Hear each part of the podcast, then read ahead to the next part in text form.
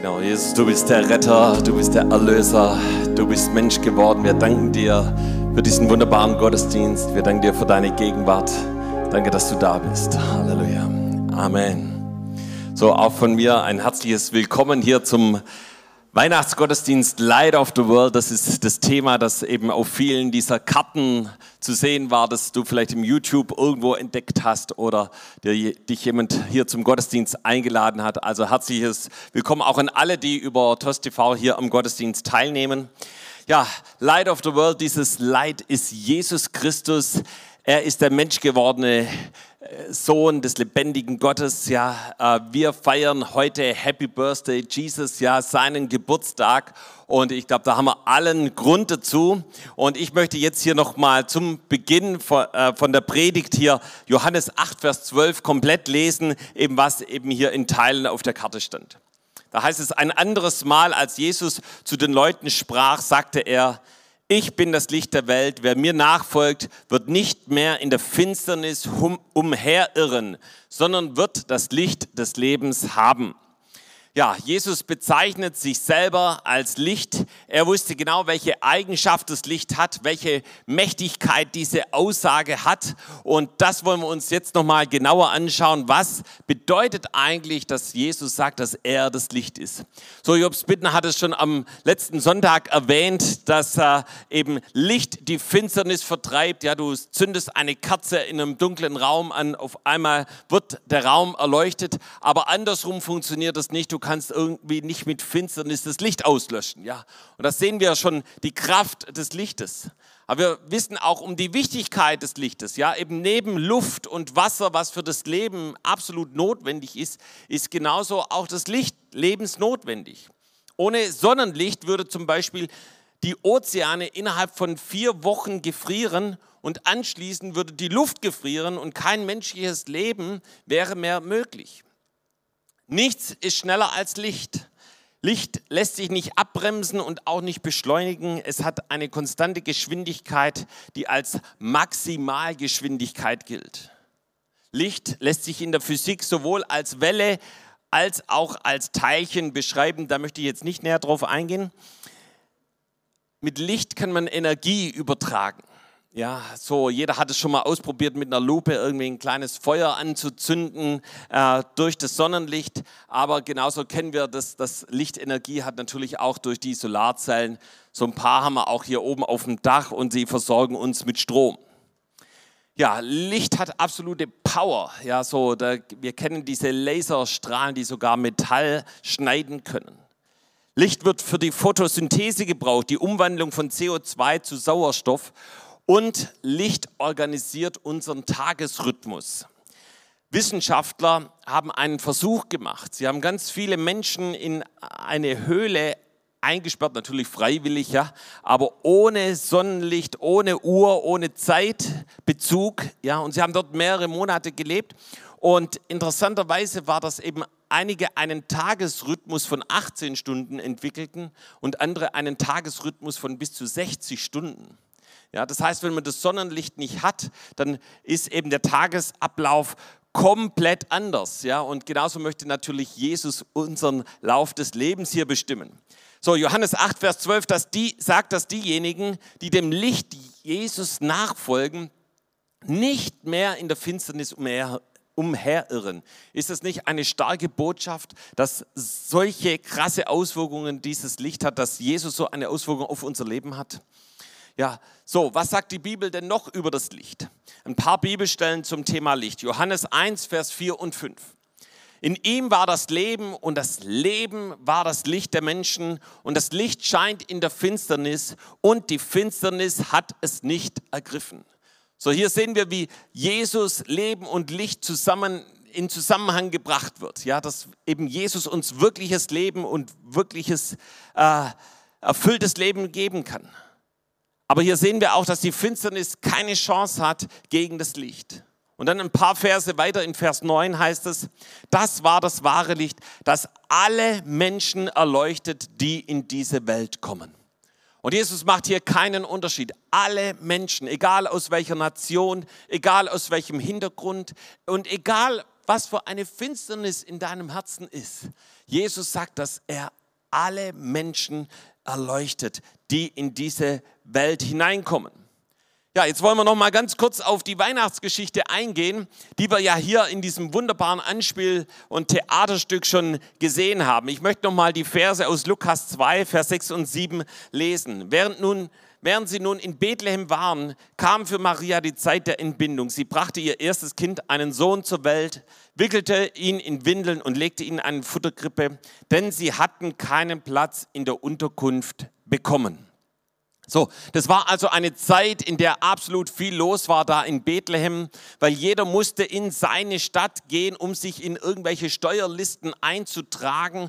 Und man kann sich vorstellen, eben wie alle Hotels, wie alle Pensionen, Ferienwohnungen, Airbnbs und so weiter voll waren, ja, und es keinen Platz gab und die Verantwortlichen natürlich mit Josef und Maria gesprochen haben, die an ihre Tür geklopft haben oder geklingelt haben. Und dann gab es eben Antworten, man kann sich das so irgendwie vorstellen, oh, tut mir leid, bei uns ist alles belegt, geht schnell weiter. Oder ey, wir haben keinen Platz mehr für euch. Was, deine Frau ist hochschwanger, also so ein Schmutz und so ein Geschrei wollen wir hier nicht im Haus haben. Oder zu beschäftigt, kein Platz ist uns unangenehm und so weiter. Man kann sich so viele Ausreden überlegen, äh, die die Einzelnen hatten, um letztendlich Jesus abzulehnen. Und so wurde Jesus in einem Stall geboren. Und ich bin so dankbar, dass die meisten Kinder hier in Deutschland nicht in einem Stall geboren werden müssen, ja, sondern dass sie in der Klinik unter den dort geltenden Hygienevorschriften in einer klinisch sauberen Umgebung auf die Welt kommen. Bei Jesus war das anders. Ein Stall ist dunkel, schmutzig, dreckig und stinkend, aber warm. Vermutlich nicht ganz so, wie wir das eben in vielen Weihnachtskrippen äh, kennen oder dargestellt wird. Doch das Licht kam in diese Welt. Jesus kam an diesen dunklen Ort und da war die Herrlichkeit Gottes. Aber zu wem kam jetzt Jesus eigentlich? Zu denen, die keine Zeit hatten, denen es zu viel war oder die es irgendwie unangenehm empfanden? Nee, Jesus kam, so wie wir es vorhin auch schon gehört haben, zu den Hirten.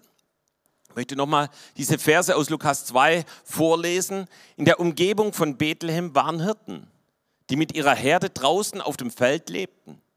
Als sie in jener Nacht bei ihren Tieren Wache hielten, stand auf einmal ein Engel des Herrn vor ihnen und die Herrlichkeit des Herrn umgab sie mit ihrem Glanz.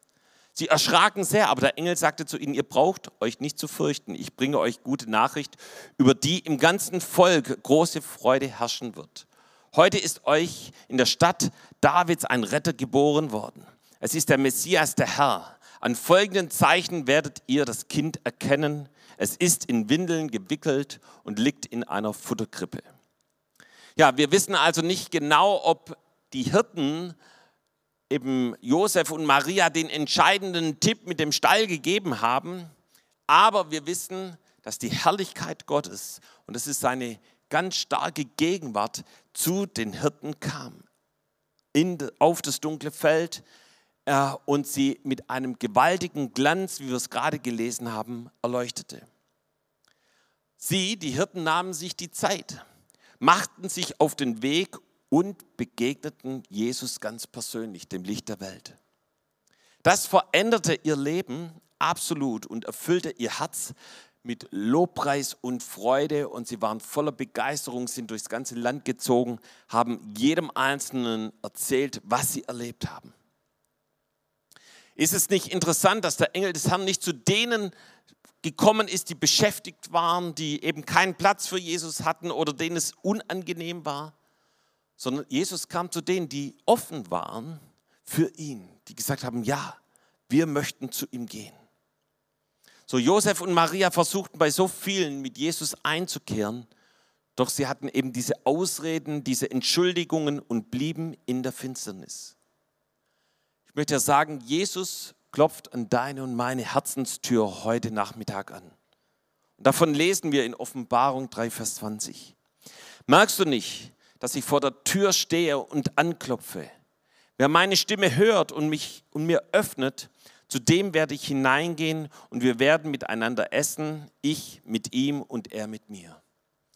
Und das passiert, wenn wir unser Herz für Jesus öffnen. Ist wie eine Tür, die du öffnest und Jesus kommt in dein Leben. Und das Essen ist hier ein Bild für Gemeinschaft. Das heißt, er möchte zu dir reden, er möchte mit dir Gemeinschaft haben, er möchte dir begegnen, er möchte in deine Dunkelheit hineinkommen. Jesus will zu dir kommen, ganz egal wie finster und vielleicht gottlos es in deinem Leben aussieht. Wie kann das aussehen? Vielleicht gibt es da die Dunkelheit des Alleinseins, der Isolation oder der Vereinsamung. Gerade jetzt eben durch die Pandemie noch wie verstärkt. Es ist wie ein Gefängnis für dich. Aber Jesus klopft an, um Licht und Zukunft und Hoffnung in dein Leben zu bringen. Er sagt, ich bin bei euch bis an das Ende der Welt. Vielleicht ist diese Finsternis die Finsternis des Verlustes. Vielleicht hast du jemand in diesem Jahr verloren, ein Nahestehender, an Corona oder etwas anderem. Es hat wie eine riesige Lücke in deinem Leben hinterlassen. Jesus ist hier, um dieses tiefe Loch auszufüllen. Ich kann dir sagen, er ist der beste Tröster. Vielleicht ist deine Nacht Drogen, Alkohol oder viele Beziehungen. Du dachtest, damit wird vielleicht das schwarze Loch in deinem Leben ausgefüllt oder du wirst es los. Aber irgendwie ist es immer größer geworden. Es kann auch sein, dass dich Arbeitslosigkeit oder Krankheit getroffen hat. Oder du in der Schule oder im Studium nicht weitergekommen bist. Und es ist wie eine riesige Last auf deinen Stuhl, Schultern. Aber Jesus ist hier, um diese Last, dieses drückende Joch dir abzunehmen. Zu jedem, den in irgendeiner Form das betrifft, sagt Jesus heute Nachmittag in Johannes 12, Vers 46. Ich bin in die Welt gekommen als ein Licht, damit wer an mich glaubt, nicht in der Finsternis bleibe.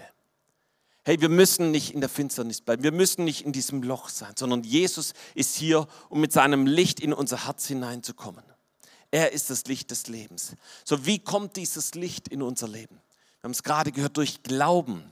Und Glauben ist eine Entscheidung für Jesus, so wie sich die Hirten entschieden haben, ja, wir gehen zu Jesus. Und so steht es in Johannes 1, Vers 12, wie viele ja, ihn aber aufnahmen, denen gab er Macht, Gottes Kinder zu werden, denen, die in seinen Namen glauben. Das sind die, die sich entschieden haben, ja, Jesus, komm bitte in mein Herz, komm bitte in mein Leben. Ich möchte dir nachfolgen, ich möchte ein neues Leben mit dir empfangen. Wie können wir ihn aufnehmen? Es geht ganz einfach dadurch, dass wir ihn darum bitten, dass wir sagen, Jesus, bitte komm in mein Herz. Dass wir ihm bekennen, dass wir bisher an falschen Orten gesucht haben, ihn abgelehnt haben oder Dinge getan haben, die uns von ihm getrennt haben. Doch wenn du heute Nachmittag das Klopfen an deiner, Herzens, an, an deiner Herzenstür wahrnimmst, dann lade ihn heute in dein Leben ein. Es ist das Größte, was du heute tun kannst an Weihnachten, was du auch für Jesus tun kannst, eine Freundschaft mit ihm einzugehen. Ja, Jesus blieb nicht in der Krippe, sondern er starb an diesem Kreuz. Das war sein finsterster Moment. Da ist er für die Sünde, die uns von ihm trennt, gestorben. Da hat er sein Blut vergossen und sein Blut wäscht uns rein von aller Finsternis und von aller Sünde. Und ich möchte dich fragen, möchtest du heute das Licht des Lebens, Jesus Christus empfangen? Möchtest du heute Jesus in dein Herz einladen? Oh, dann bete ich gerne für dich. Und dann kannst du mitbeten, kannst ein Gebet nachsprechen und so sagen, ja, Jesus, ich brauche dieses Licht. Ich möchte nicht mehr in der Finsternis leben. Lass uns gemeinsam aufstehen und so wollen wir zusammen beten.